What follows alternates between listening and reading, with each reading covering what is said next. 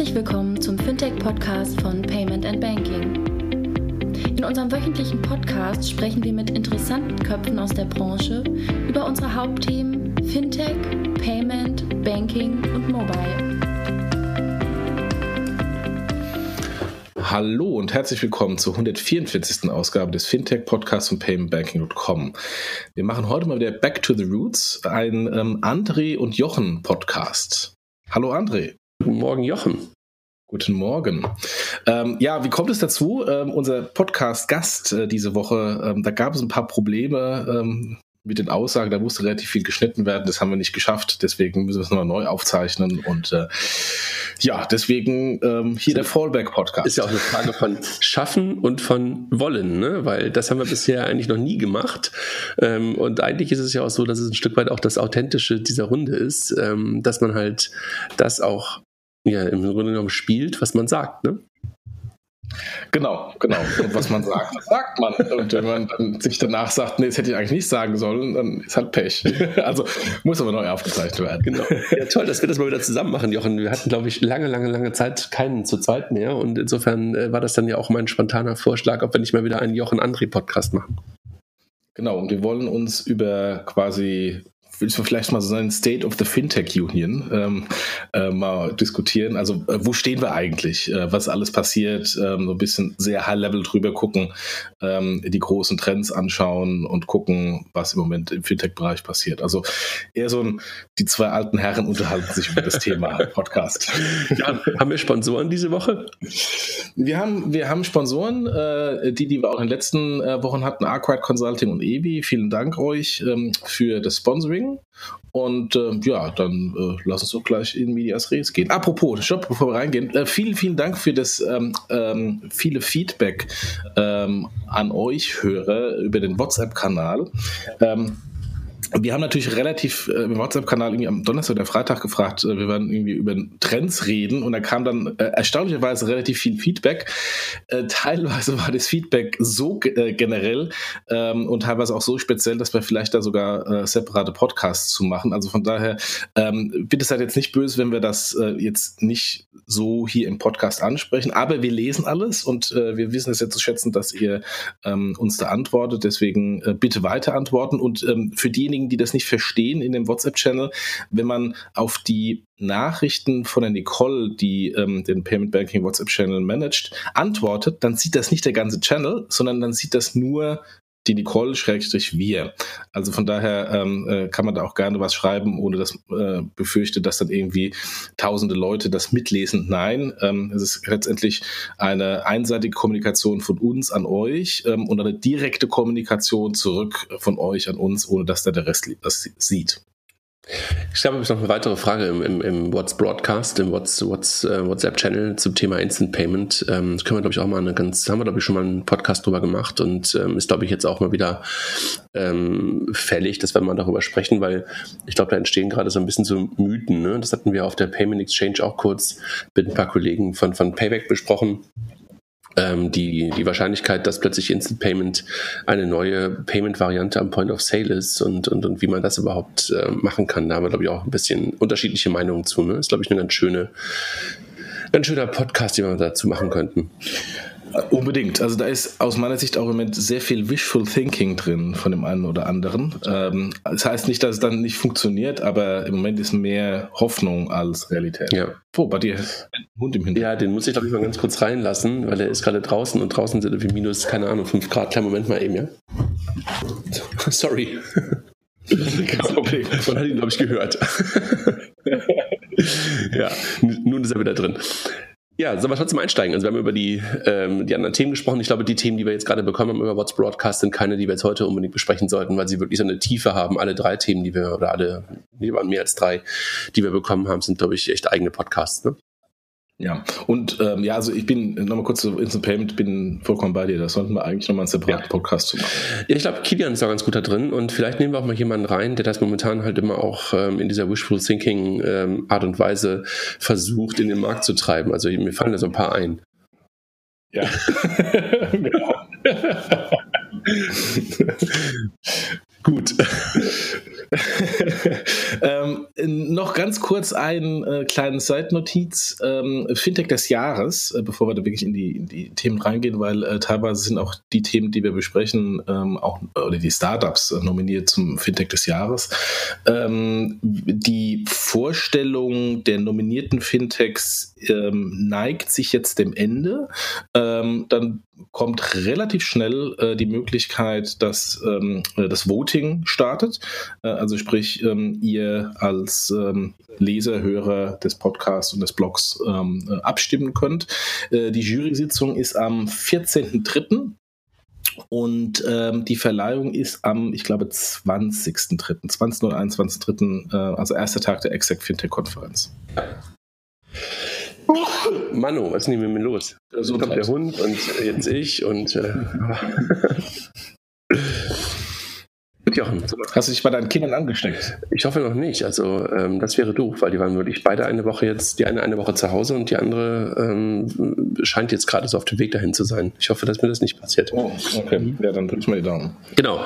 Ja, Fintech des Jahres, vielleicht das nochmal äh, ein, ein Wort nochmal dazu. Der ähm, Dirk Elsner hatte, hatte mich daran erinnert, ähm, dass wir, ähm, ich glaube jetzt äh, vor drei Jahren, glaube ich, das erste Mal das Fintech des Jahres gemacht habe. Ne? Und äh, damals bei der Sutor Bank noch und ähm, habe mich echt gefreut, ähm, dass er plötzlich, ich glaube, es war wahrscheinlich auf Twitter oder sowas, wo er das gesehen hat, dass ihn das daran erinnert hat. Und ähm, wenn ich mich daran erinnere, haben wir, glaube ich, damals auch gerade ganz kurz vorher unseren Podcast angefangen. Ne? Das war so fast zeitgleich. Äh, Fintech des Jahres das erste Mal ja, und erster Podcast. Und wir haben damals nach dem Fintech des Jahres am nächsten Tag, äh, wenn ich mich daran erinnere, einen Podcast, Podcast gemacht und haben über das Thema ähm, so Banking der Zukunft gesprochen, ne? weil wir an dem Abend davor Sebastian Diemer gehört hatten von Creditec, der damals den ersten Fintech des Jahrespreis gewonnen hatte ähm, und der da so ein bisschen so seine Vision von vom Banking der Zukunft ähm, in der Runde geteilt hat. Ne?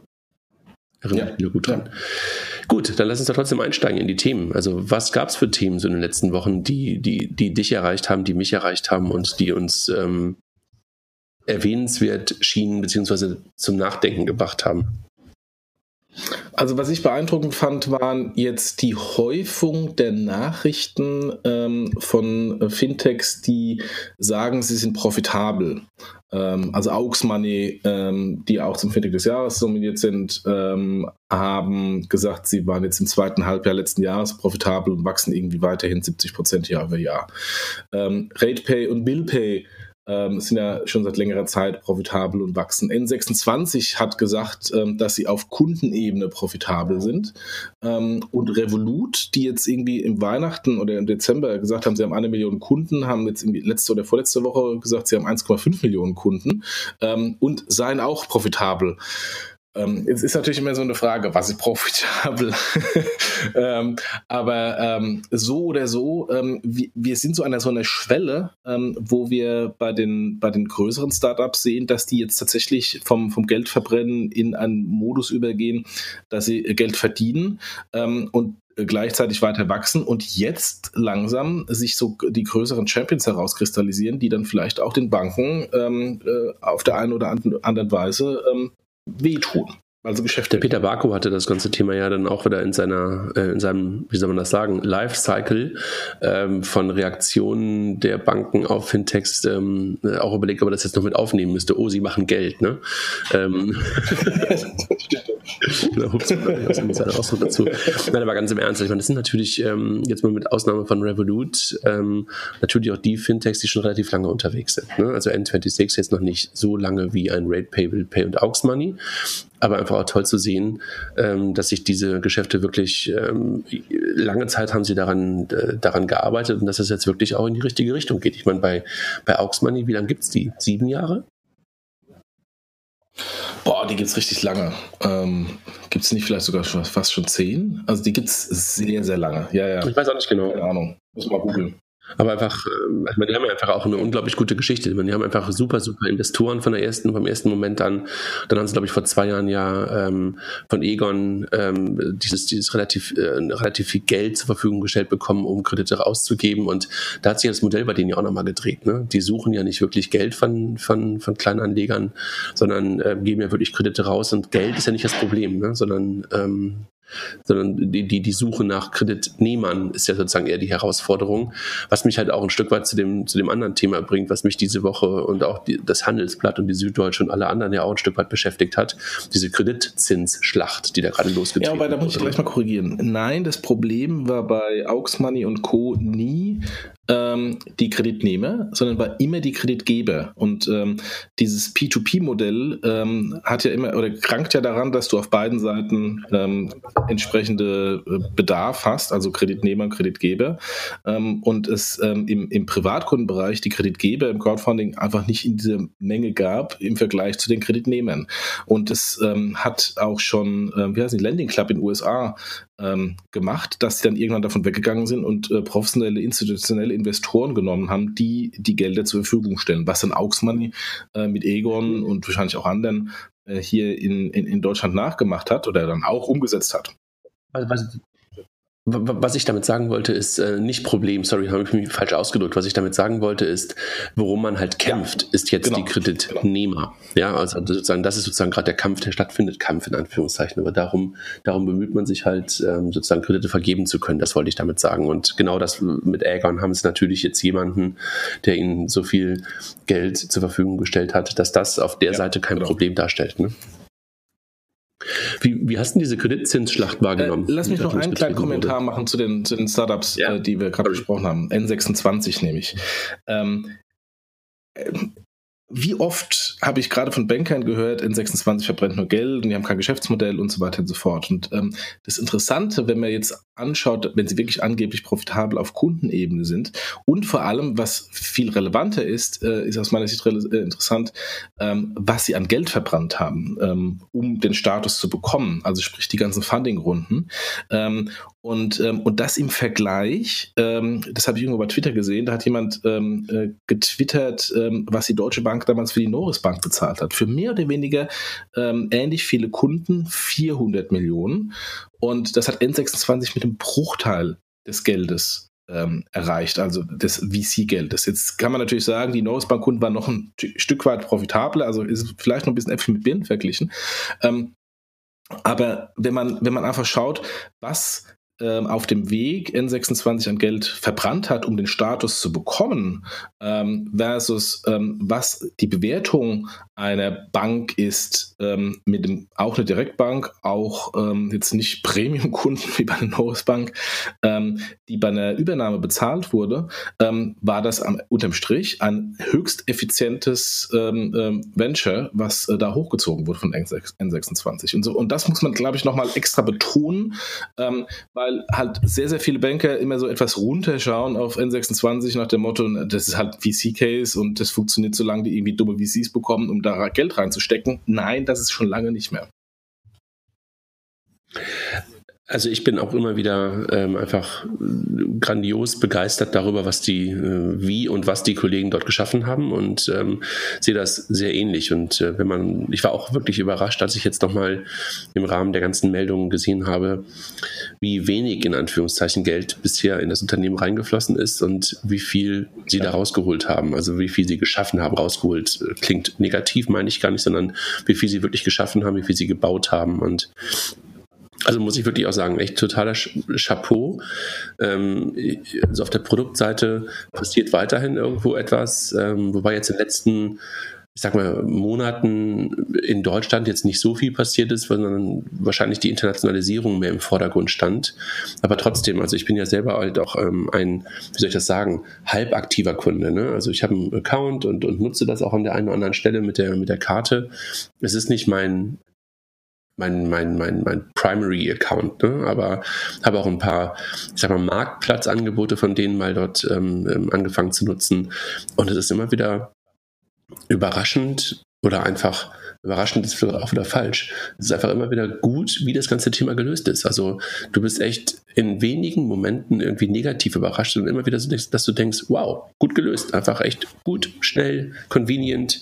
Und insofern, äh, wenn man sich dann auch noch anguckt, was sie aufgebaut haben an Infrastruktur, ne? natürlich kann man sagen, am Anfang war das alles nur, nur geliehen, ne? also mit den, mit den äh, GRD-Rechenzentrumsbetrieb und sowas. Aber auch das machen sie mittlerweile ja selber. Und das ist natürlich einfach echt ein Hammer, was sie dann einfach auch geschaffen haben.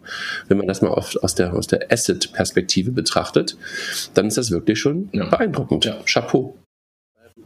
Bei Revolut kann ich zu dem Thema weniger sagen. Also da bin ich halt vom Produkt, da haben wir ja auch schon ein paar Mal drüber gestritten ähm, oder gestritten äh, oder unterschiedliche Meinungen zu. Da habe ich einfach gar nicht so dieses, dieses Gefühl, dass ich da verstehe, was ich damit tun soll. Aber ich glaube, das ist auch eine andere Zielgruppe und geht ja vor allen Dingen an, äh, an Leute, die halt ähm, in unterschiedlichen Währungsräumen gleichzeitig unterwegs sind, weil das, glaube ich, so der, der Haupt-Use-Case ist. Ne? Ja, ich bin da auch bei dir. Also ich, äh, ich, ich finde es interessant zu sehen, dass da, dass die so wachsen und die wachsen ja im Moment auch deutlich stärker und schneller als N26. Aber das Produkt ist natürlich auch äh, ein, sehr reduziertes Nischenprodukt auf Leute, für Leute, die viel Cross-Border-Kreditkartentransaktionen machen. Also ich bin, ich, ich mache äh, mach natürlich auch Cross-Border-Kreditkartentransaktionen, aber ähm, ähm, wenn ich mal äh, ausrechne, was meine Auslandseinsatzentgelte sind, ähm, versus der Hassel, jetzt ein neues Konto mit der neuen Karte, Grad und einen Schnickschnack, wo ich dann keine Meilen bekomme, das weißt du, das ist ja der Meilengeier, ähm, ähm, äh, spricht mich das Produkt auch nicht an. Aber man soll nicht von sich auf andere nee, schließen. Äh, offensichtlich 1,5 Millionen Leute spricht das an. Auch wenn die natürlich im Moment ähm, in großem Stil diese Karten da äh, kostenlos auf den Markt schmeißen ähm, und äh, wir mal schauen müssen, was nach einem Jahr passiert, wenn da irgendwie die Gebühren rein, reinkicken bei den Kunden. Absolut. Also ich habe ja auch so eine Karte und wie gesagt, ich habe da noch nicht den Einsatz für gefunden. Aber ich habe auch gerade sozusagen mein Portfolio auch ein bisschen reduziert. Ich bin ja nicht mehr bei ganz so vielen ähm, Konten unterwegs, wie ich das mal eine Zeit lang war. Ich bin nicht ganz so ganz so schlimm wie wie Mike oder wie ähm, der Klaus, glaube ich. Der hat auch alle alle Konten, ne? der Klaus Igel. Ja, ja, ja, das, da, da war ich sowieso nie dabei, äh, weil ich mir meine Schufa schon mal vor Jahren kaputt gemacht habe, indem ich zu viele Kreditkarten besessen hat. Halt ähm, selbst sehr viele Karten als äh, Kartenmanager und dann halt auch im Wettbewerb sehr viele Karten. Und, ähm, und irgendwann habe ich festgestellt, dass ich ein negatives äh, Scoring bei der Schufa habe, weil ich zu viele Kreditkarten habe. Ich immer meine, Geschichte, ähm, und das hab hab ich immer meine Geschichte erzählt, dass ich in Berlin damals eine Wohnung suchte äh, nach meiner Zeit bei Starfinanz und ich dann plötzlich ähm, auch eine Selbstauskunft brauchte und dort auf dieser Selbstauskunft, ich glaube, 83 Konten Konten drauf waren, inklusive Kreditkarten, und ich dann zu dem Vermieter ging und der guckte mich an, was ist das? Was tun Sie? nee, die kenne ich gar nicht. Hey, sorry, ich mache keine Geldwäsche, aber ich versuche Ihnen das zu erklären. Er hat mich wirklich total ratlos angeguckt. Das hat er noch nie gesehen, weil es natürlich auch eine sehr lange Auskunft war. Ähm, ja. 83, 83 oder 84 ähm, Kontenverbindungen, äh, die dann auch alle gerade in der Auflösung waren oder die meisten davon. Aber das war natürlich schon hart. Ich habe damals dann auch in der Tat äh, einen komischen Schufa-Score gehabt. Wahrscheinlich habe ich den heute, wahrscheinlich jetzt mittlerweile nicht mehr, aber schon lustig. Jetzt endlich zu meiner Frage, Jochen. Was hältst du von der Kreditzinsschlacht, nachdem wir jetzt über N26 Revolut äh, gesprochen haben?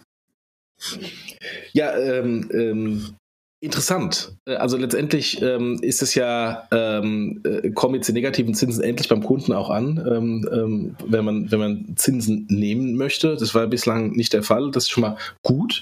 Auch wenn die Zinssituation sich jetzt gerade wieder dreht, aber egal.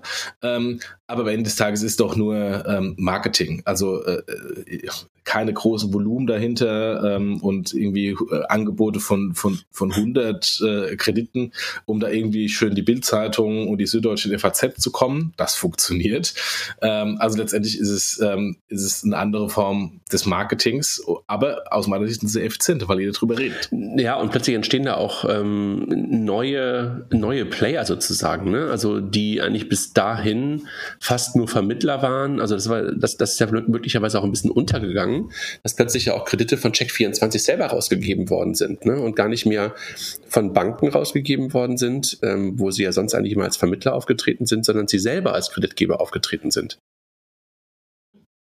Richtig, klar, das ist, halt, fängt natürlich an, ist gerade Check24, fängt so an, diese, diese Grenze von Vermittler zu Anb selbst Produktanbieter ähm, zu verschwimmen, was auch wieder, wenn man, wenn man überlegt, wie abhängig Banken und Versicherungen von Check24 sind für die Lead-Generierung, ähm, durchaus eine Gefahr darstellt. Naja, und vor allen Dingen, was man halt auch merkt, dass sozusagen der, also wir reden ja oft über das Thema Frontend oder über das Thema so Eingangsweg, ne? also dass sowohl eine Smava als auch eine Check sich gerade dahin entwickeln, dass sie eigentlich der Touchpoint Nummer eins für Kredite werden, ne? also eins und zwei und ähm, die Menschen gar nicht mehr direkt zu ihrer Bank gehen. Also diese Abhängigkeit, wie du es gerade schon beschrieben hast, wird dadurch ja natürlich nicht kleiner. Ne? Ja. ja. Dann gab es nochmal im, im Bereich Kredite ähm, eine, eine, eine neue Zusammenarbeit, ähm, die äh, verkündet worden ist, Bonify und Solaris. Hast du es mitbekommen? Ähm, ich habe es irgendwo am Rande mitbekommen, aber keine Details gelesen. Also eine Überschrift gelesen, aber keine Details hinter. Was Bonify ja schon seit, ähm, seit einiger Zeit macht, so seit zwei, zweieinhalb Jahren, ist ja im Grunde genommen ähm, so ein Scoring für den Kunden zu machen. Also dass du halt ähm, einen eigenen Scoring in einer App hast und, und mit diesem Scoring, mit diesem Score halt auch ähm, dich im Leben bewegen kannst. Und ähm, das machen sie halt über das Konto und über verschiedene andere Informationen, die sie halt in der App sammeln. Und jetzt nutzen sie halt diese Informationen, die sie über den Kunden haben, um ihm halt auch sofort ähm, mit diesen schon vorhandenen Daten, die sie halt selber gesammelt haben, die der Kunde selber halt zur Verfügung gestellt hat, über die Solaris Bank ähm, im Hintergrund ähm, einen, einen ähm, Health-Kredit sozusagen zur Verfügung stellen. Also ähm, wirklich Realtime und ähm, ja, mal gucken, was, was daraus wird. Also ein bisschen anders, aber halt auch wieder in dem ganzen Kontext von Krediten, was mich halt auch ein Stück weit zu dem äh, zu der These bringt, ob halt in dem ganzen Fintech-Universum eigentlich ähm, Kredit der wahre Held ist. Was meinst du? Ist Kredit der wahre Held? Ähm, äh, weiß ich nicht. Also mein wahrer Held ist immer noch das Girokonto, weil es die, der, der, Zugang zu allen anderen äh, Dingen ist. Und ähm, äh, jeder von uns braucht ein Girokonto, aber nicht jeder von uns braucht einen Kredit. Ähm, äh, nicht jeder von uns braucht ein Sparanlageprodukt. Äh, ähm, aber insofern, ähm, ich bin immer noch ein großer Fan vom Girokonto, weil das quasi der größte Massenmarkt ist. Ähm, aber da bin ich bei dir. natürlich der Kredit. Da bin ich schon. Aber im, im, Im Kredit steckt aber halt wahrscheinlich die größte Marge drin. Und das ist wahrscheinlich der Grund, warum halt auch gerade, wenn wir über den Anfang gesprochen haben, ähm, dann haben wir halt über RatePay und über BillPay und über Aux Money gesprochen, die halt vor allen Dingen im Bereich Kredite unterwegs sind oder halt in Ratenfinanzierung, was ja nichts anderes eigentlich ist. Ähm, und da wird halt Geld verdient. Und möglicherweise ist deshalb halt ähm, gerade so eine der Eindruck, dass vor allen Dingen dort Geld verdient werden kann und dass deshalb gerade dort halt die Helden entstehen im Fintech-Umfeld. Naja, jetzt sage ich dir als äh, ehemaliger äh, äh, Leiter Produktmanagement einer Absatzfinanzierungsbank, ähm, dass das Kreditgeschäft auch kein einfaches ist. Ähm, gerade wegen hier so Kreditzinsschlacht und äh, Check24 Vergleichsportalen, ähm, äh, wenn man die Netto-Kreditmarge anschaut, die ist dann doch auch sehr dünn. Also äh, ja, ich bin bei dir und über, also brutto wird Geld verdient. Ähm, netto kommt es sehr darauf an, dass man gutes Risikomanagement hat und dass man die Kunden nicht so teuer einkauft. Dann lass da mal kurz darüber sprechen. Wir haben ja noch so ein anderes ähm, Kredit-Startup ähm, aus, äh, aus, aus Deutschland, aus Hamburg. Wie sieht es denn bei Creditec aus? Die sind ja sozusagen auch einer von den Vorreitern im Bereich Kredit gewesen. Ähm, äh, da muss ich mich, wie heißt das, Sven Schmidt oder so erinnern, äh, ja. äh, vom Online Marketing Rockstars, der ähm, in irgendeiner Folge bei Online Marketing Rockstars ähm, ähm, äh, Creditec ähm, äh, besprochen hat. Also für diejenigen, die das nicht kennen, äh, das ist ein ehemaliger VC-Mensch, ähm, der in, in dem Podcast von Online Marketing Rockstars ähm, letztendlich mal so immer so einen Überblick macht über die VC-Szene und über die Startup-Szene und Innovationsszene und dann seine relativ dedizierte Meinung, die immer eigentlich eher schwarz-weiß ist, und der hat ähm, Creditec besprochen und hat es quasi ähm, analytisch, sehr gut analytisch, ähm, ziemlich zerrissen ähm, mit, dem, mit dem Hinweis, dass ähm, ähm, bei der letzten Finanzierungsrunde als Nespester einstieg oder PayU, jetzt habe ich hier Kinder, die hier lernen, ähm, Nespers Einstieg und, und, und PayU, ähm, dass alle fröhlichst äh, über die Secondary ihre Anteile verkauft haben und äh, dann ähm, überall äh, über Social Networks dann sich dafür gefeiert haben, dass sie raus waren, ähm, woran, woran er ähm, äh, abliest, dass äh, die Bewertung viel zu hoch war. Und wenn man sich natürlich auch anschaut, ähm, der Geschäftsbericht ist ja, ist ja auch online, wie viel Geld die noch verbrennen, ähm, ähm, ist das das Geschäftsmodell zumindest noch nicht bewiesen, dass es funktioniert. Dann das Thema ICO. ICO, ICO. Was passiert denn da gerade? Davon habe ich ja weniger Ahnung und ich beobachte das nur und bin immer ein bisschen überrascht, was da passiert. Äh, also ich bin ja dabei bei SafeDroid ähm, ähm, mit involviert, weil ich ja auch. Hat man gemerkt an dem Podcast. das kann gar nicht sein. ähm, ähm, also, jetzt hast du mich total aus dem Konzert gebracht, Idiot.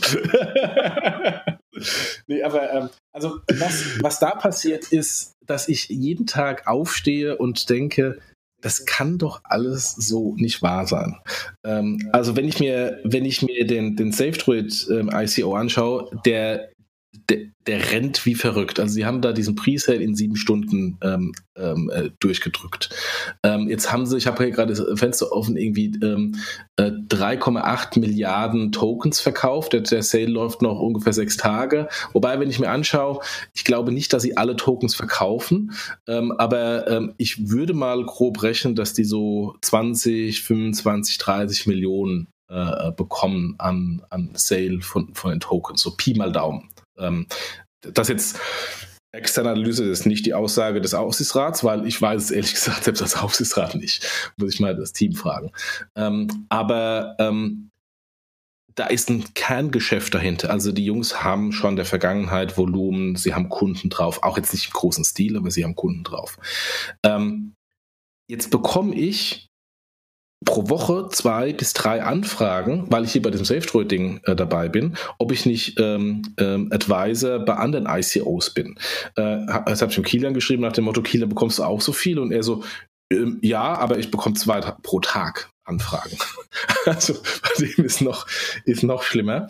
Ähm, und wenn ich mir anschaue, was da kommt, ähm, da ist zum großen Teil 99 Prozent ganz, ganz, ganz großer Schrott und Bullshit dabei. Ähm, also letztendlich das, was wir vor ein paar Jahren gesehen haben. Ähm, ich mache eine, ich habe eine Idee ähm, und, äh, und suche dann Angel-Investoren und wenn ich eine gute Idee habe und ein gutes Team, bekomme ich Angel-Investoren.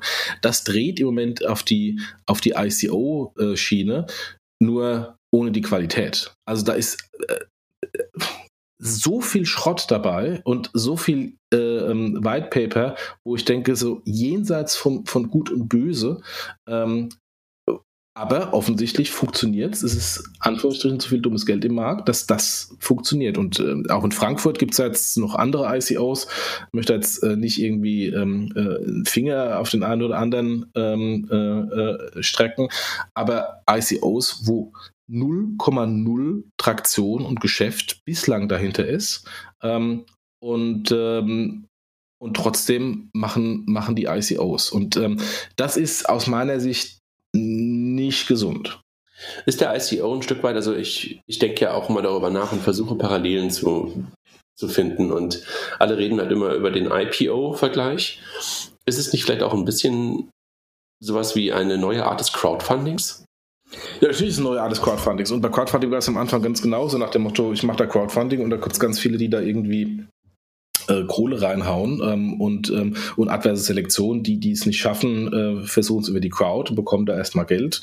Da, äh, genauso wie bei Crowdfunding, wo wir auch gesehen haben, dass viele wieder äh, verschwunden sind, wird es beim ICO auch so, auch so sein.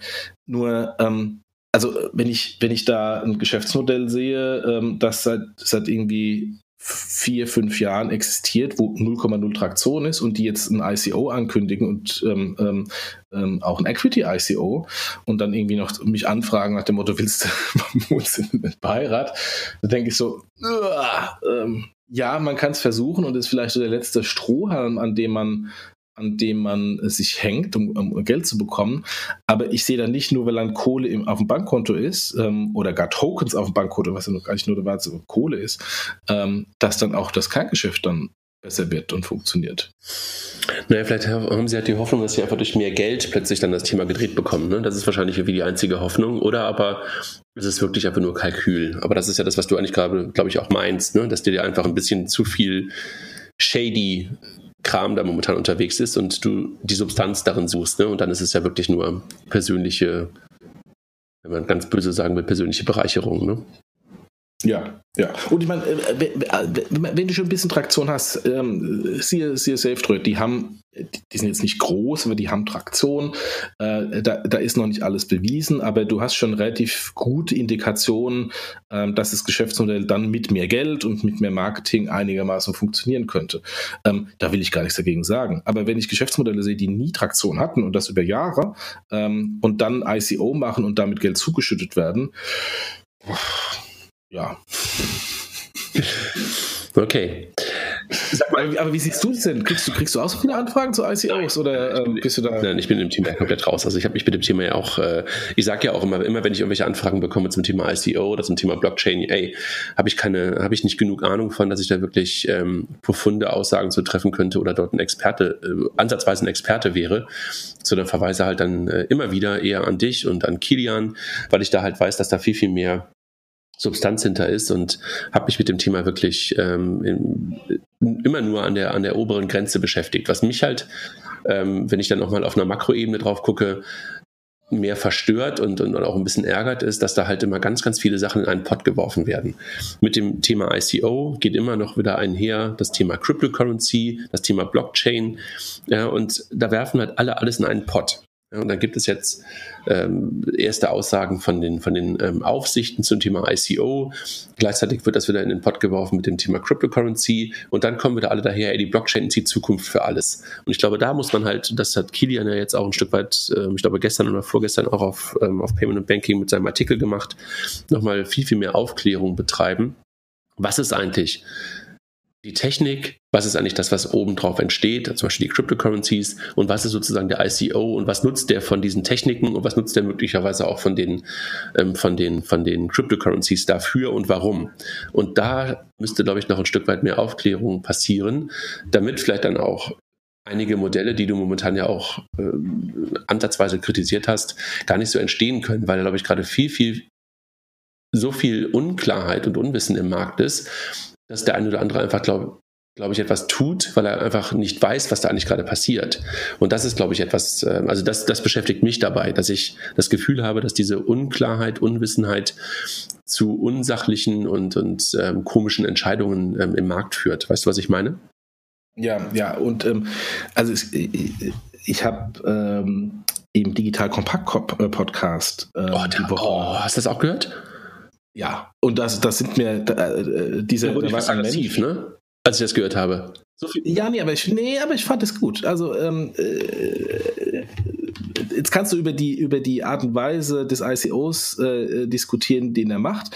Aber wenn du wenn du mal schaust, was der macht, also letztendlich, kurz Erklärung, äh, war digital kompakt, ähm, ein, ein, Mensch aus Berlin, der macht ein Artificial Intelligence ähm, äh, VC auf Basis eines ICOs.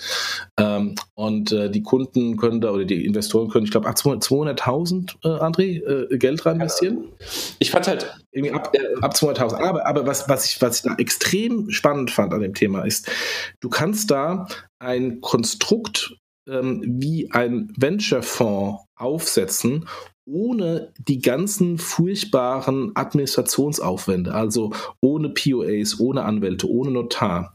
Ähm, das hat natürlich wahnsinnig auch Gefahr, bringt auch wahnsinnige Gefahr mit sich, ähm, weil, die, weil die Konstrukte, so wie sie ja aufgebaut sind, auch für eine Art Qualität und Überwachung stehen.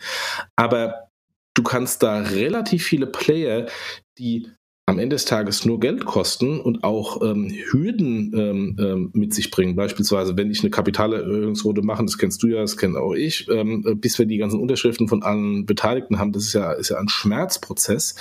Ähm, das kannst du komplett alles abkürzen. Und das fand ich in dem Kontext extrem augenöffnend. Ja. Und das zeigt einen Use Case, der, der in der Zukunft noch kommen kann, der wahnsinnig Jochen, da bin ich völlig bei dir. Ich fand auch auf einer Makroebene das Konstrukt und die Idee.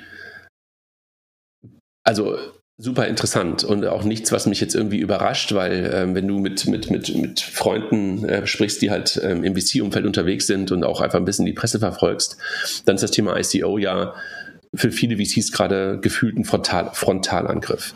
Und insofern das in so einem Marktplatzmodell zu überführen, finde ich irgendwie auch höchst interessant. Ich fand die für mich, ne, also so kam es drüber, gefühlte Naivität bei vielen Dingen fand ich halt ein bisschen verrückt und so, das, das baue ich mal, das mache ich mal oder mache ich mal einen kompletten KYC da rein und das kriege ich alles hin mit meinen paar Leuten und welche Sprache die machen, ist mir egal. Da war, glaube ich, echt ziemlich viel heiße Luft drin. Das hat mich halt so ein bisschen daran geärgert. Also da schien mir jemand zwar ein gutes Konstrukt im Kopf zu haben, aber auf einer Detailebene schien mir das noch sehr, sehr, sehr, sehr ungelöst. Aber das war eher mein Gefühl. Deshalb war ich da so ein bisschen ähm, wie soll ich sagen, da habe ich das intellektuell, fand ich ja spannend. Ähm, inhaltlich äh, auf der, auf der Detailebene fand ich das eher schon ein bisschen beängstigend. Weißt du, was ich meine? Ja, gut. Also ich glaube, ich glaube, ich glaube, was du mal machen kannst, und da kannst du gleich mal Kilian auch fragen, lad mal den Jan ein. Jan Sessenhausen, der ist ja auch in der Jury zum Fintech des Jahres, weil mit Jan ja. habe ich so vor einem, vor einem Jahr, anderthalb Jahren, hat er mir so das erste Mal so richtig von den ICOs erzählt. Und der ist da einfach auf einer, auf so einer ähm, intellektuellen Ebene sehr tief in diesem Thema drin. Und mit Jan mal darüber zu diskutieren mhm. im Podcast ist, glaube ich, echt augenöffnend. Mach das doch mal. Da bin, da bin ich der Falsche, aber ja. ist möglicherweise der Richtige ja. dafür. Ja. ja. Lass mal weiterkommen. Wir haben jetzt lange über ICOs gesprochen, ohne dass ich da überhaupt Ahnung davon habe, aber du hast ja Ahnung, das ist schon mal gut. Was macht ein Apple? Also, ich würde auch nicht sagen, dass ich groß die Ahnung habe. Klar, also, komm, du, bist ja, du, bist, involviert, du bist ja Teil davon. Von einem. Ja, immerhin. 100% mehr als ich. Apple macht ernst bei Payment. Was passiert denn da gerade? Also erstmal hat, hat, hat, hat ähm, Raphael uns ja diese Woche erzählt, wie viele Menschen bei Apple in Europa am Thema Payment arbeiten. Ne? Nee, das war nicht, das war nicht Raphael, das ah, okay. Eine ganze Menge Menschen, ne? Eine ganze Menge Menschen. Also ich bin, ich bin ähm, in einen Ex-Payment-Kollegen äh, ähm, auf der MPE gestoßen äh, oder getroffen, ähm, der jetzt bei Apple arbeitet ähm, und äh, Payments im iTunes Store macht. Und der hat mir ein paar Insights äh, genannt, wie viele Menschen bei Apple in Europa an Payment arbeiten. Und äh, das war beeindruckend äh, und auch teilweise augenöffnend, ähm, wo man doch eigentlich noch gar nicht viel Traktion sieht. Aber ähm, also ja, Wahnsinn. Und ähm, ähm, was auch beeindruckt war, der gute Mensch läuft rum mit einem iPhone 6S Plus.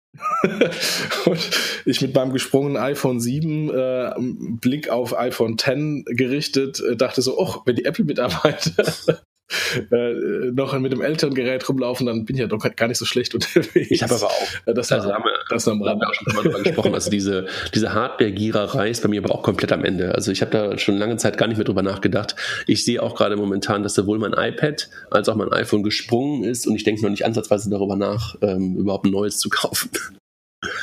Ja, ich denke halt gerade darüber nach, weil mein iPhone äh, ja, gesprungen ist. Aber mit dem, mit dem einen Sprung kann man genau. auch leben. Bei mir ist er oben links in der Ecke. Das fällt mir nur manchmal auf, wenn die Sonne komisch reinfällt.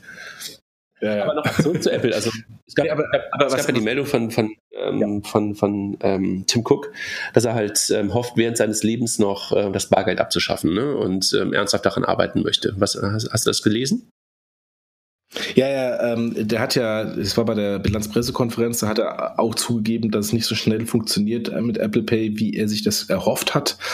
Ähm, gibt es ja diverse Gründe dafür. Einer der Hauptgründe ist ähm, mein, alte, mein altes Reden. Ähm, es ist einfach nur ein anderer Formfaktor der Karte und da fehlt halt ein bisschen, auch wenn die es super gemacht haben. Aber ähm, warum soll ich es unbedingt nutzen? Und dann ist natürlich so, dass der amerikanische Markt ähm, mit den EMV-Terminals oder mit den Contactless-Terminals so ganz furchtbar penetriert ist. Also jetzt, die haben zwar Terminals, aber die sind von der Software und von der Geschwindigkeit so katastrophal schlecht im Vergleich zu unseren europäischen Terminals. Ähm, da wundert mich das alles nicht. Ähm, aber das ist nur eine Frage der Zeit ähm, und Apple hat ja da äh, genügend Atem, um durchzuhalten. Was aber gestern oder vorgestern rauskam, war, dass Apple äh, jetzt auch eine Money Transmitter ähm, äh, Lizenz beantragt hat, ähm, dass Apple mit Apple Pay Cash, äh, also P2P-Payment, äh, weiter Gas geben. Ähm, äh, und die Anzahl der Menschen, die da bei Apple allein in Europa arbeitet, ist auch eine Indikation. Ähm, da passiert was. Also das äh, nur weil da vor irgendwie drei Jahren Apple Pay angekündigt wurde und weil es nicht diese Megatraktion hat, die sich vielleicht auch alle wünschen und weil es auch immer noch nicht in Deutschland ist, heißt noch lange nicht, ähm, dass sie das Thema äh, beiseite legen.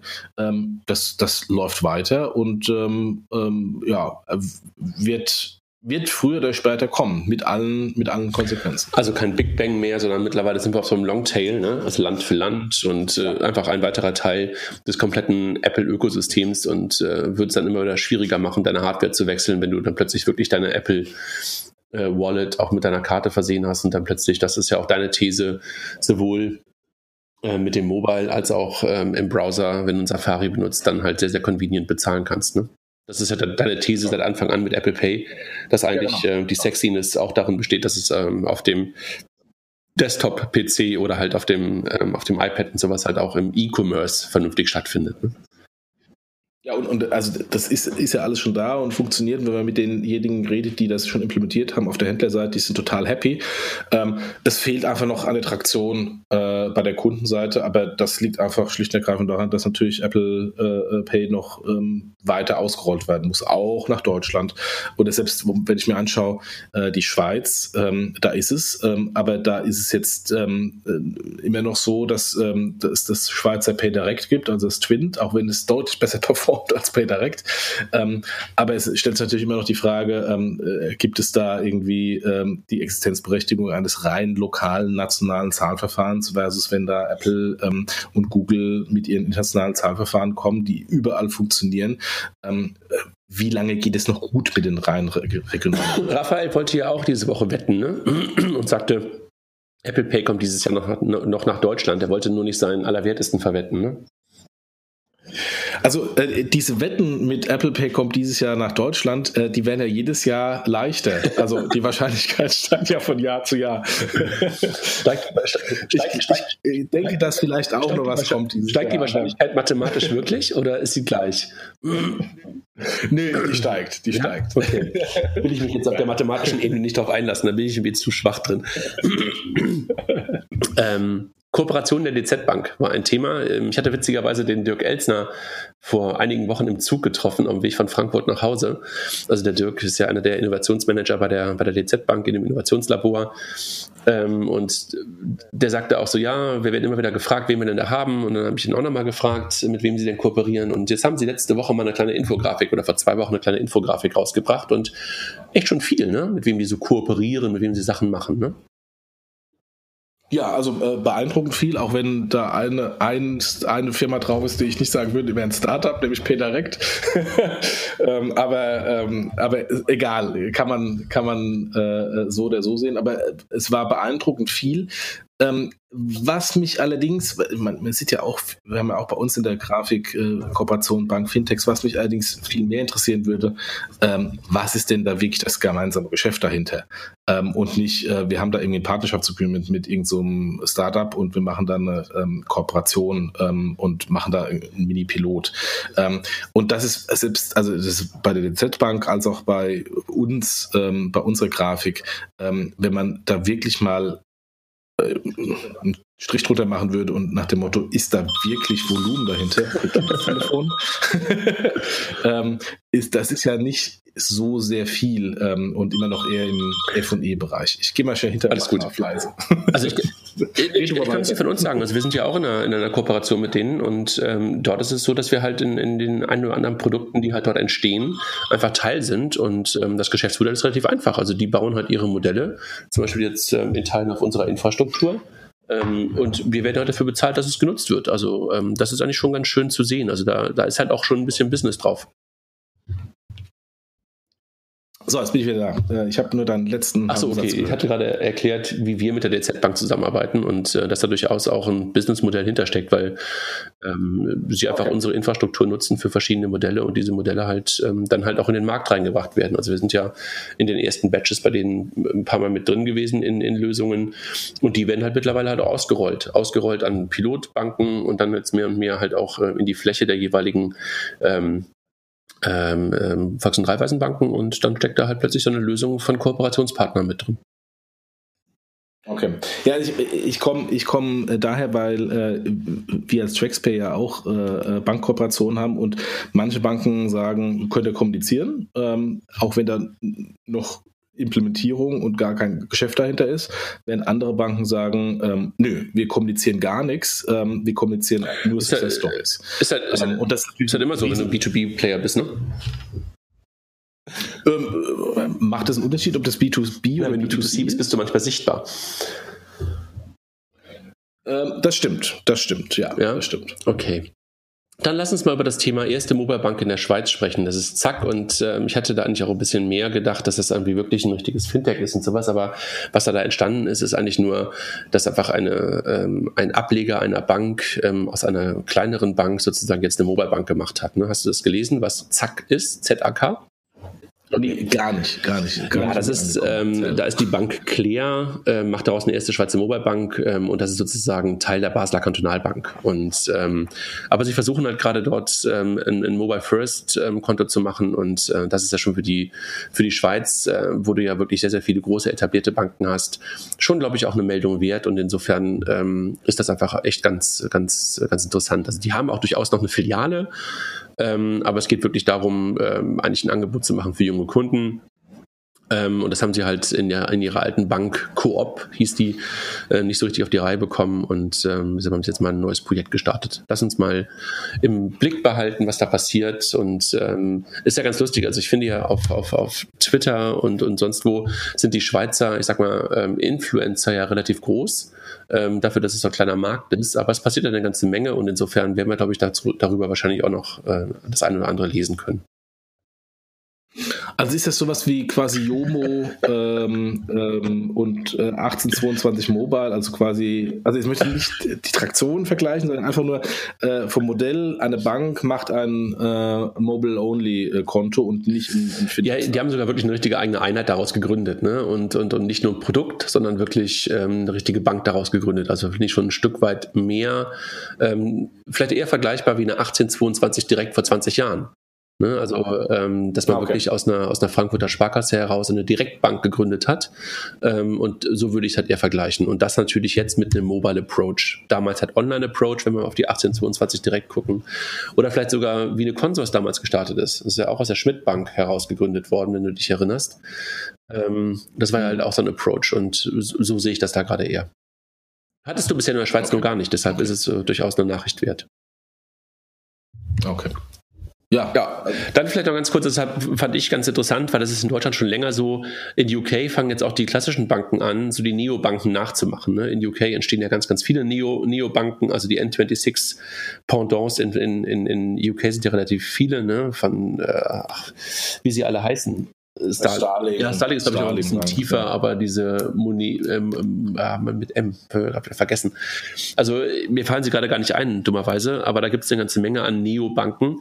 Und jetzt fangen die UK-Banken halt an, das ein Stück weit zu kopieren. Das ist in Deutschland ja schon länger so. Ne? Also, das hat viele, viele Funktionen, mhm. die vielleicht von neuen ähm, in den Markt reingebracht worden sind, jetzt mittlerweile halt auch von den etablierten in die eigenen Apps reingebracht werden. Vom Multibanking als äh, ein Feature oder Versicherungsfunktionen oder äh, Kategorisierung Optimierung, äh, Predictions, das sind ja alles Dinge, die jetzt aber halt auch in UK anfangen, die großen Banken nachzumachen.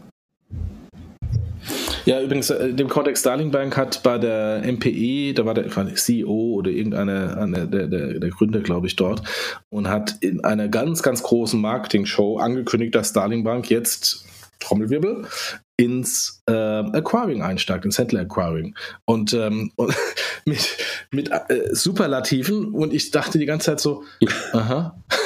Und was ist da jetzt der Neuigkeitswert dran? Ja, für die ist das was Neues, aber für den Markt ein weiterer Acquirer, ein kleiner Acquirer, ähm, nett, ähm, aber ähm, Fragezeichen, Fragezeichen. Aber, also ich, ähm, ich glaube, ich, ich glaube, ich glaube, ich glaube, bei Starling, Jochen, darf man eins nicht vergessen. Also die, die Anne Bodden oder Anna Bodden, die das Thema ja aufgebaut hat, die ja die Gründerin ist, die kommt ja aus dem klassischen Banking. Und was die gerade da macht, ist, glaube ich, einfach etwas, dass sie sagt, okay, das, was ich bei einer normalen Bank alles habe und wo ich Geschäft drin sehe, baue ich wirklich mal auf der grünen Wiese neu. Und insofern ist das für dich keine, nichts Neues, wenn die plötzlich Acquiring oder sowas starten, aber sie sieht da halt ein Geschäft drin, baut das sukzessive auf neuester Technologie auf und geht damit in den Markt. Und das ist, glaube ich, das, was, was ähm, auch eine Starling ein Stück weit unterscheidet von vielleicht einer N26 oder anderen Neobanks. Die bauen wirklich fast eine Universalbank, komplett neu auf auf einer neuen Infrastruktur. Und das ist, glaube ich, ähm, schon echt spannend. Das haben wir mit dem Raphael ja schon ein paar Mal darüber,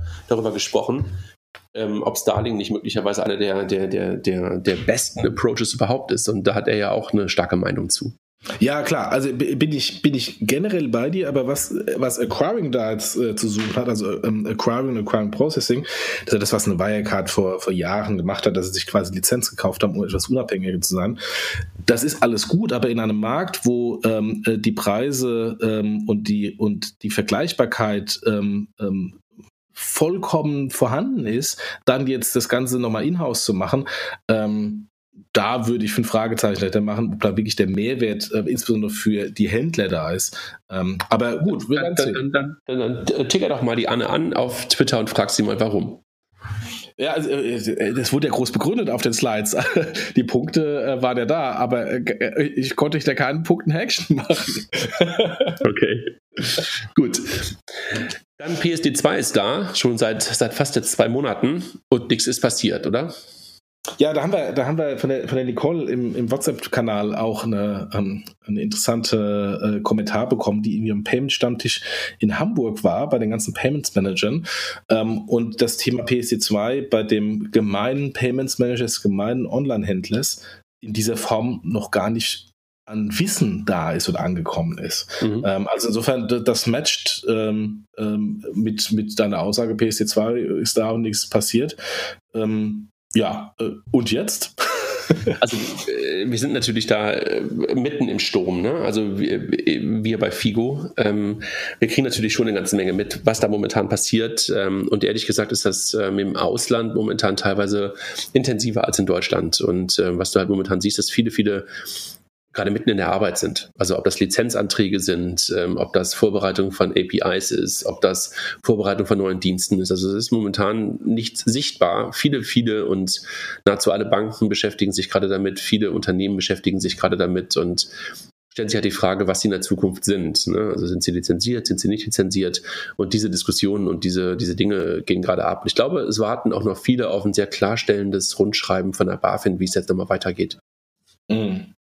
Also ich bin mal gespannt. Also die BaFin Tech ist ja jetzt demnächst wieder in, in, in, äh, in Frankfurt im April. Ähm, nee, in Berlin. Berlin, Berlin, Berlin im April. Und vielleicht gibt es da ja dann auch nochmal Updates ähm, aus dem Regulationsumfeld. Also äh, äh worauf ich erwarte, ist, dass äh, PSC2 von den, von den GAFAs jetzt ähm, genutzt wird. Also letztendlich, um die Datenkontrolle ähm, äh, zu bekommen, dass PSC2 von, von, von ähm, PayPal genutzt wird.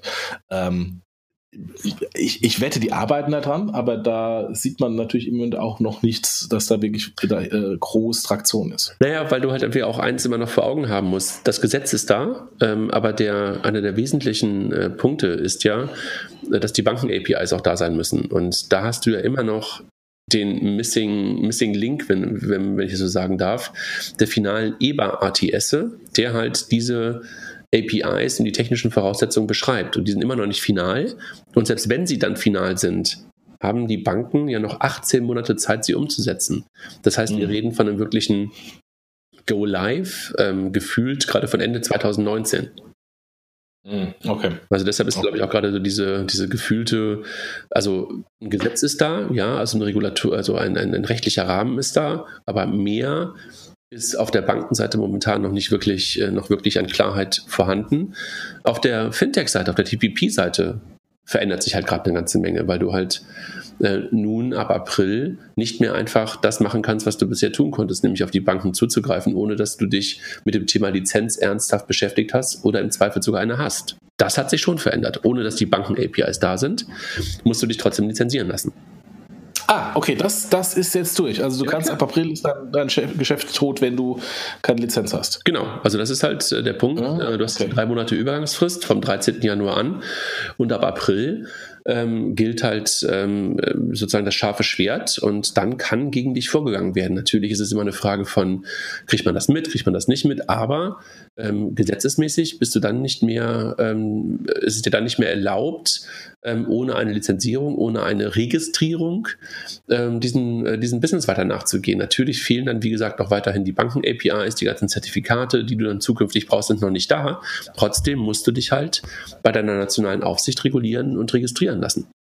Okay. Und das ist schon ein Unterschied. Also das ist, ähm, da wird es wahrscheinlich nochmal eine kleine Übergangsfrist geben, die wahrscheinlich dann irgendwie bis in den Sommer hineinreicht, bis dann wirklich ein hartes Schwert fällt, aber ähm, das ist durchaus so. Okay. Du hast vorhin schon, ja. du hast vorhin schon mal Jomo gesagt. Es gab diese Woche oder in der letzten Woche relativ viel Rumor und, und laute, laute Stimmen zum Thema Jomo. Ne? Was ist denn da passiert? Ja, die ähm, Haspa hat äh, angekündigt, Jomo temporär, Fragezeichen, nicht mehr zu unterstützen. Äh, die haben natürlich irgendwie ein internes Migrationsprojekt, ich glaube, weg von SAP hin zu der Starfinanz, dem Rechenzentrum der Nein, Sparkasse. Starfinanz, zu FI. Äh, der Quatsch, äh, FI, sorry. also dem Rechenzentrum der Sparkassen. und, ähm, und, ähm, und von daher ähm, gibt es natürlich dann ein paar, paar Opfer auf dem Weg ähm, an, an Produkten, die dann erstmal nicht weiterverfolgt werden. Ganz normal, nichts Besonderes. Ähm, Jomo ist darunter. Ähm, das war eine News deswegen, weil angeblich auch die Sparkasse Bremen aussteigen äh, möchte. Ähm, und natürlich, ähm, auch wenn ich ja, ein, haben wir ja auch lange hier im Podcast und im Blog äh, gestritten, auch wenn ich ein großer Fan von Jomo am Anfang war, nach dem Motto äh, gut gemacht, relativ schnell nachgezogen ähm, ähm, und, äh, und ein, ein Konkurrenzangebot ähm, in den Markt gegeben.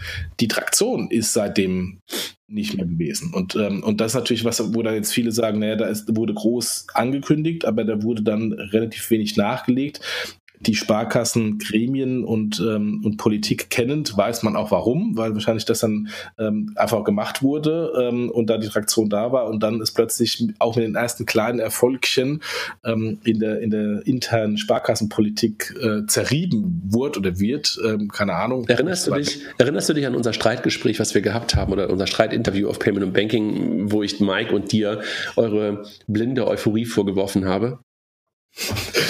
Das liegt vielleicht daran, dass du äh, Traktion und ähm, Historie in der Sparkassenfinanzgruppe hast und wir nicht, ja? Also es gab dann auch ähm, echt ein, ein, ein Twitter, äh, Twitter-Bashing zwischen, zwischen Heinz-Roger Doms und, und, und ähm, ähm, wer ist der Baumgartner mit Vornamen? Ja, ja, ja. Ähm, äh, zwischen den beiden über das Thema hast du das gesehen. Die haben sich wirklich ja. Ja, ähm, ich glaube, dass da wahrscheinlich in der Tat auch ähm, von der Presse viel reininterpretiert wurde und die Aussage der Haspa wahrscheinlich auch nicht so in der, in der Härte eigentlich gemeint war. Aber was daraus gemacht worden ist, ist natürlich echt hart. Ne? Also für mich stand dann darunter so ein bisschen so, Jomo ist wieder da, aber nur, nur, aber nur um zu sterben. Ne? Das war das, was ich irgendwie daraus, daraus gelesen habe jetzt aber mal ehrlich, ähm, da ist seit Monaten kaum was passiert, keine Traktion, auch elementare Features vom, vom Konto fehlen. Und dann ist natürlich diese Nachricht und dann äh, muss man ganz ehrlich sagen, äh, kann man genau diesen, diese Nachricht, die vielleicht jetzt nicht irgendwie das Ende ähm, darstellt, aber kann man daraus interpretieren nach dem Motto, guck mal, da ist nichts passiert, die ersten ähm, springen von Bord. Ähm, das ist natürlich vielleicht aus Sicht einer Haspa ein, andere, ähm, ein äh, anderes Vorgehen ist, ähm, ist total nachvollziehbar, aber ich kann auch äh, das Statement vom, vom, vom, vom Hans-Roger Doms nachvollziehen, der dann natürlich sagt, guck mal hier, da ist nichts passiert und jetzt passiert äh, ein Rückzug nach dem nächsten.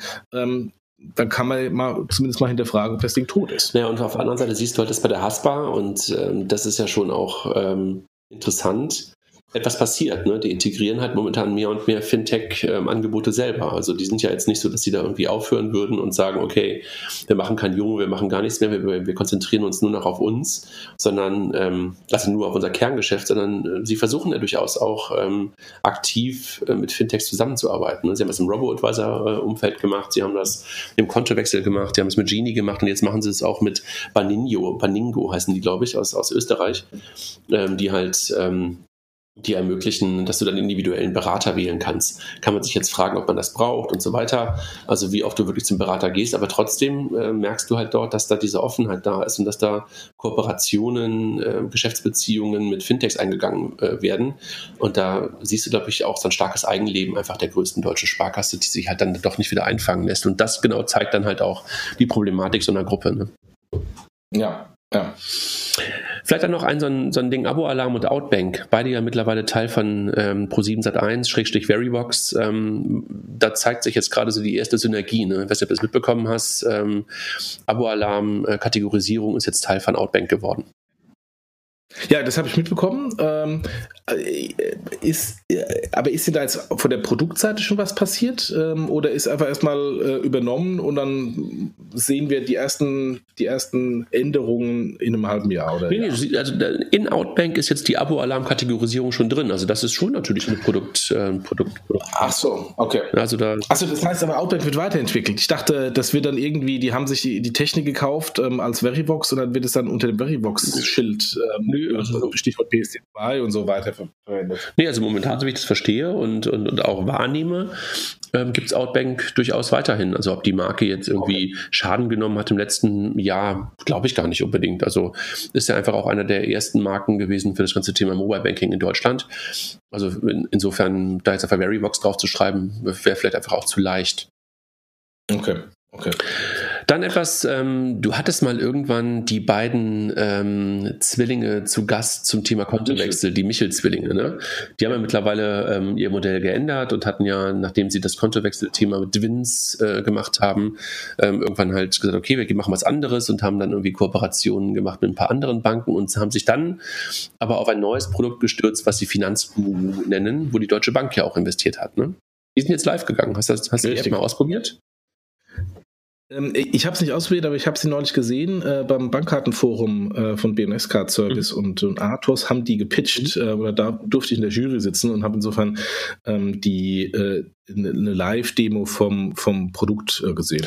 Sieht, sieht super interessant also, aus. Also was die im Grunde genommen machen, ist vielleicht auch so eine Mischung ähm, auch aus, vielleicht sogar aus Outbang und Abo-Alarm. Ne? Also du connectest dein Konto und dann erkennen sie Verträge, machen dir halt eine ähm, Vorhersage, wie viel Geld du diesen Monat noch ähm, über hast auf deinem Konto, kannst Verträge halt auch kündigen. Also so für die erste Version, die sie jetzt da rausgebracht haben, finde ich echt gut, also gut gemacht. Also ich habe die ausprobiert und, und sie läuft auf meinem, auf meinem Telefon.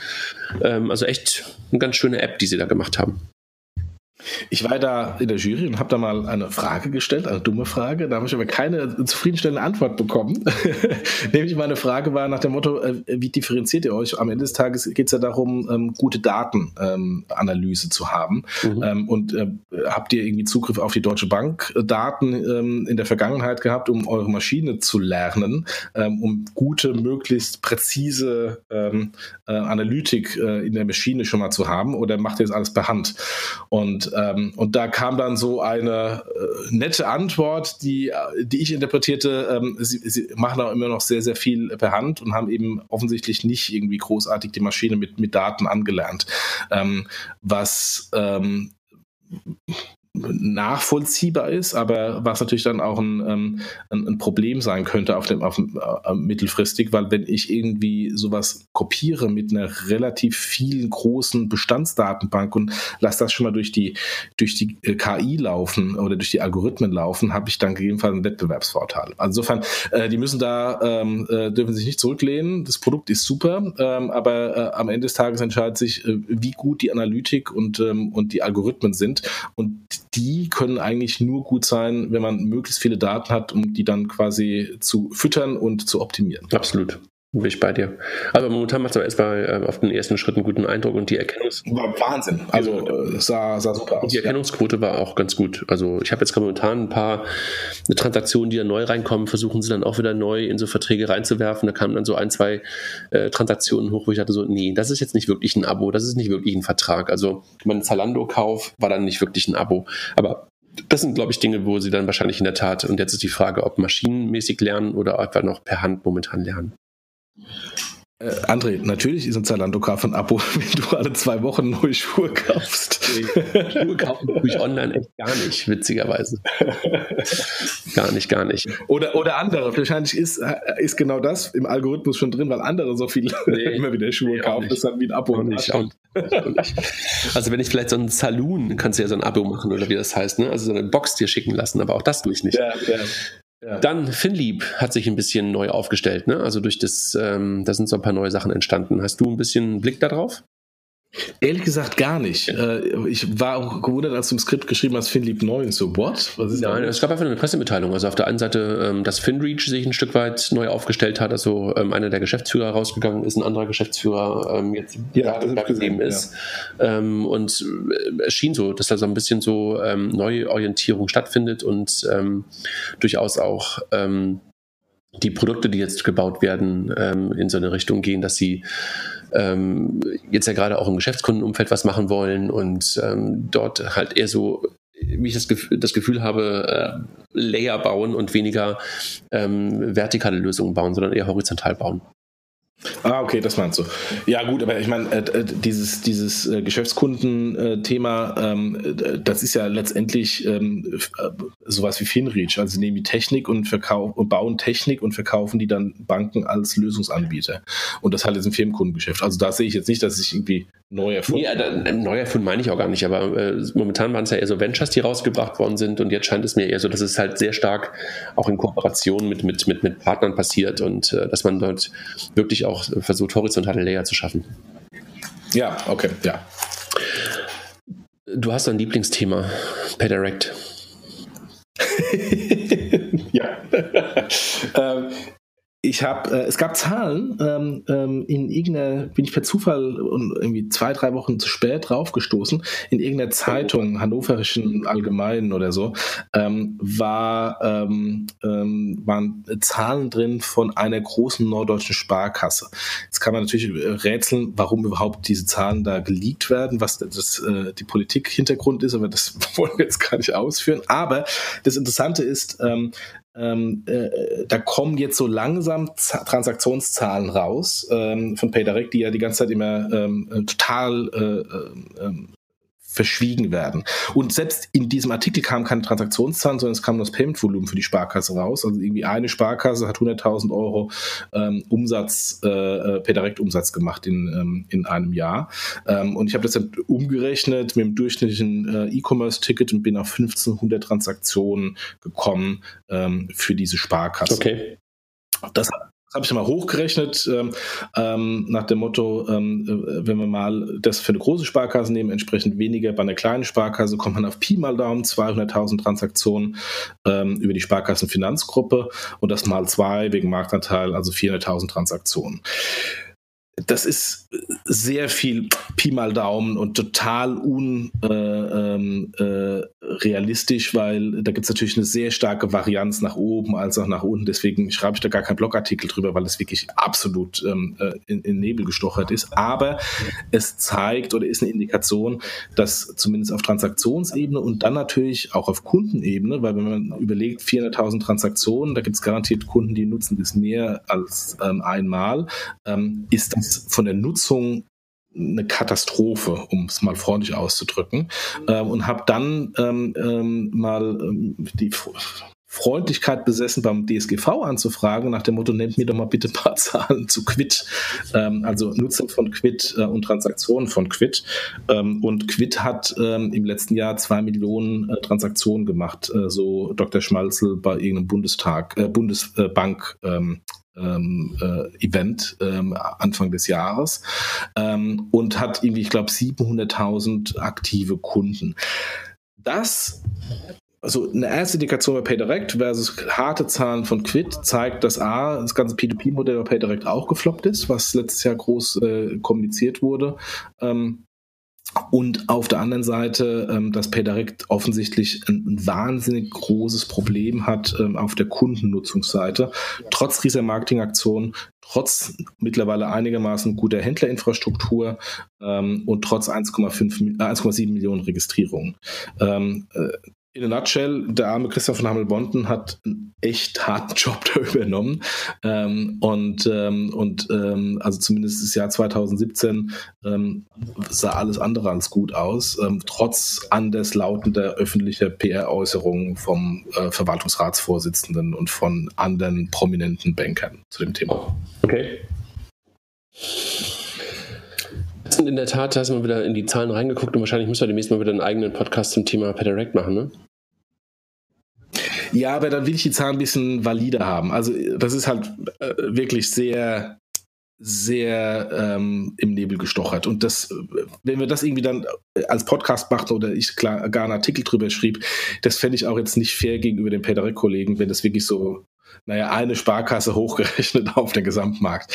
Es gibt eine Indikation, aber die Indikation ist wirklich, hat eine sehr große Varianz, deswegen, ähm, man kann ein paar äh, Konsequenzen daraus ziehen, wie ich jetzt gerade gemacht habe, aber das jetzt irgendwie in, in, in Zahlen, Fakten, im Artikel zu machen, das okay. fände ich unfair. Dann lass uns noch zuletzt über das Thema Voice sprechen. Also du hast vorhin über die GAFAs gesprochen beim Thema PSD2 und da gab es ja die ganze Entwicklung rund um Amazon und um ähm, die Ecos und um Alexa, wo ähm, es ja echte Probleme zu, zu geben scheint für alle Banken. dort Kontostands-App in den ähm, Alexa Skills Store zu bekommen.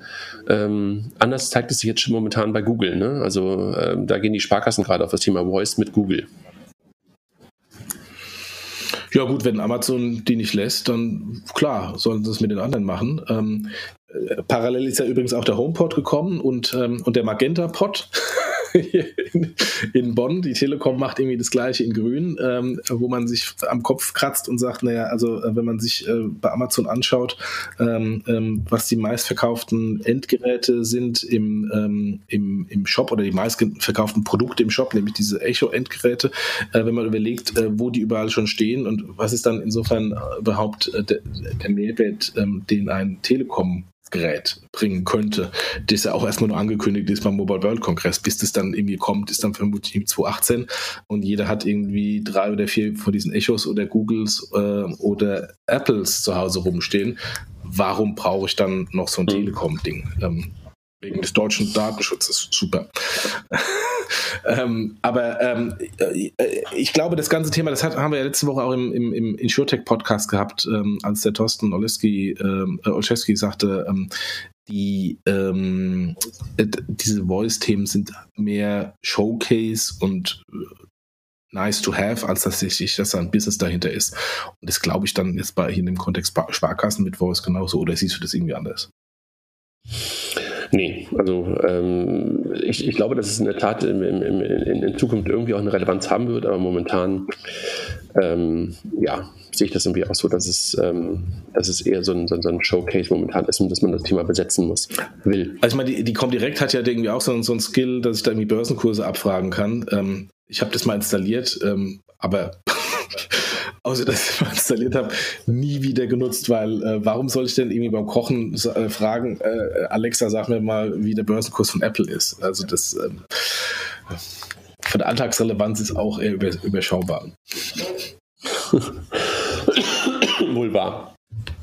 Jochen, war es das für heute? Ähm, wir wollten noch mal kurz über ähm, diese äh, Yes, Verimi und Co-Ident-Anbieter reden. Hast du da ein Update? Nee, gar nicht. Es war ja auch so ein bisschen, es kam von Mike, glaube ich, ähm, die Frage, was macht, was macht eigentlich Yes und Very Me und Co. Ähm, und da habe ich gesagt, eigentlich wollen wir über Sachen sprechen, die wir momentan irgendwie gesehen haben am Markt. Und ich glaube, momentan sieht man von denen relativ wenig. Ja, also ich sehe ich sehe ähm, bei Verimi und jetzt irgendwie äh, eine ganz andere Aktivität, Mobile, Mobile Connect, Mobile Ident oder wie auch immer, da ist irgendwie Verimi jetzt irgendwie auch mit hinten drin. Ähm, also ich sehe irgendwie eine Vielzahl von Ident-Anbietern in Deutschland, die alle irgendwie glauben, der Button äh, zu sein auf der Payment-Page. Wir hatten das ja äh, bei der PEX und das ja auch hier als Podcast-Episode gehabt, äh, wo der Arno dann auch äh, danach noch den ganzen anwesenden Händler gesagt hat, ihr müsst äh, das unterstützen, wenn ihr das nicht im Silicon Valley äh, sehen wollt. Ähm, und dann macht irgendwie auch zwei, drei äh, Buttons drauf. Aber ähm, jetzt gibt es irgendwie schon gefühlt also aus was ich wahrnehme, irgendwie fünf, sechs. Ähm, selbst wenn du dann sagst, ich mache da zwei, drei Buttons drauf, welches von den zwei, drei mache ich denn da drauf? Also das, da, da stehen sich leider wieder viel zu viele Anbieter gegenseitig im Weg ähm, und die einfachste Reaktion von den potenziellen Nutzern, also sprich Händlern als auch Endkunden, ist erstmal abwarten, bis eine Konsolidierung einsetzt. Mhm was nicht gut für den Markt ist und vor allem nicht gut ähm, im Wettbewerb gegen Amazon ähm, oder eher Google und, ähm, äh, und Co. Die, die also ich, Sachen anbieten.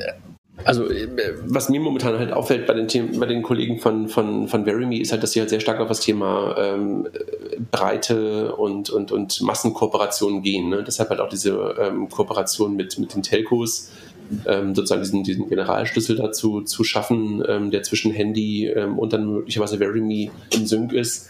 Also das scheint mir bei denen halt momentan der Weg zu sein, dass man halt versucht, nicht selber auf der Endkundenseite unbedingt den, den Kampf zu kämpfen, sondern halt den Kampf über, über Partnerschaften zu kämpfen. Daher ja auch dieses große Konsortium ist mein Gefühl, ne, so wie ich das betrachte.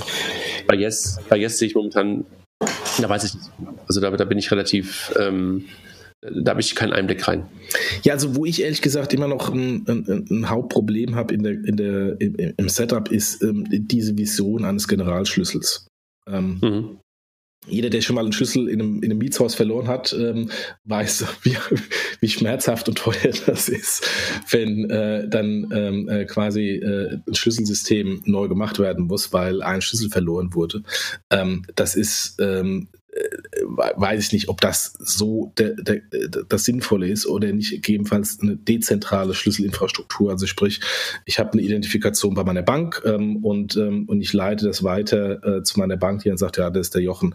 Oder ich habe eine Identifikation bei LinkedIn oder bei Twitter und die sagen, ja, das ist der Jochen. Also diese zentralen Modelle, ähm, noch darüber hinaus regionale zentrale Modelle, ähm, weiß ich nicht. Also da bin ich, da bin ich sehr skeptisch und, ähm, und so Konsortien dahinter machen natürlich die Geschwindigkeit auch eher langsamer als schneller. Also mhm. mal gucken, wie sich das entwickelt. Ähm, ich bin kein Freund von zentralen Modellen.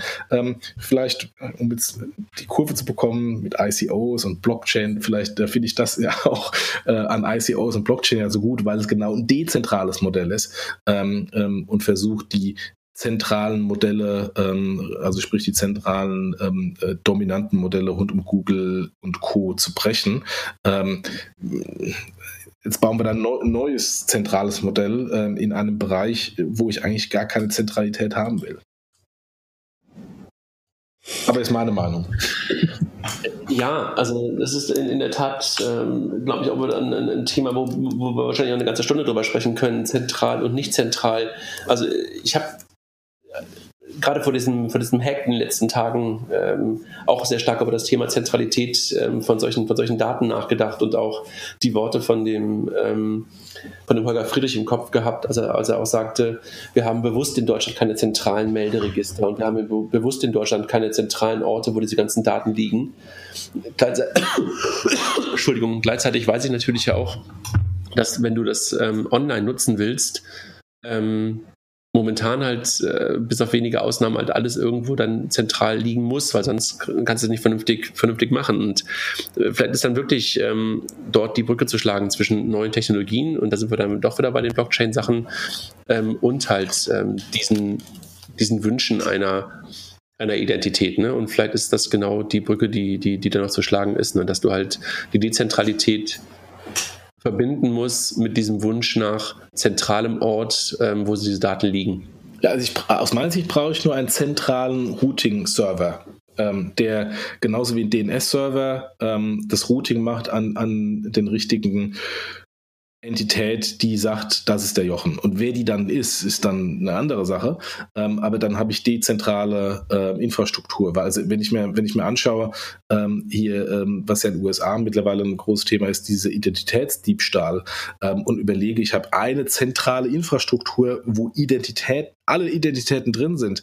Das ist doch der perfekte, perfekte Platz, um ähm, Hacker ähm, äh, zu, zu ähm, anzuziehen, ähm, weil was da alles drin liegt, ist ja ähm, ist ja ist ja ein Traum. Ähm, und wenn ich einmal diese Datenbank habe, die dann irgendwo im Darknet liegt, ist es ja ein noch größerer Traum. Auch dann, um Phishing-Attacken noch viel einfacher und bequemer zu machen. Also von daher, hm, ich habe da ich da große große Bauchschmerzen über diese diese zentralen Modelle und den einen zentralen Schlüssel, der da jetzt irgendwie bei diesem Mobile Connector irgendwie ähm, äh, propagiert wurde. Ähm, ja, aber wir werden es sehen. Ähm, äh, am Ende des Tages ist es ja wieder mal eine Aktivität der Mobilfunkanbieter und die haben ja auch so eine große Traktion mit Zusatzservices, äh, die sie in, in Sand setzen. Äh, mal gucken, vielleicht passiert es auch wieder. Gut. Sind wir damit am Ende? Dann sind wir am Ende. Eine Stunde zwanzig haben wir mal über Gott und die Welt geredet. ich habe langsam Hunger. Wie ist es bei dir? Oder hast du schon gefrühstückt? Ich, hab, äh, ich hab, bin heute Morgen ganz früh raus, weil bei uns hat es relativ viel geschneit. Ich musste schon äh, den, den, ähm, das Trottoir oder den Gehsteig äh, vom Eis und vom Schnee befreien. Und da habe ich dann ähm, zumindest mal ein, ein, kleines Häppchen schon mal zu mir genommen, bevor ein Podcast aufgezeichnet wird. Bei uns ist strahlend blauer Himmel und Sonnenschein. Ah, ja, dann genieße es. Hier ist alles grau und verschneit. Ja, dann äh, genieße es auch und gehe Schlitten fahren. Ja, die Kinder haben schon einen, einen Schneemann gebaut. ja, dann viel Spaß. ja, dann mach's mal gut. Schönes Wochenende. Schönes Wochenende. Danke. Tschüss. Ciao.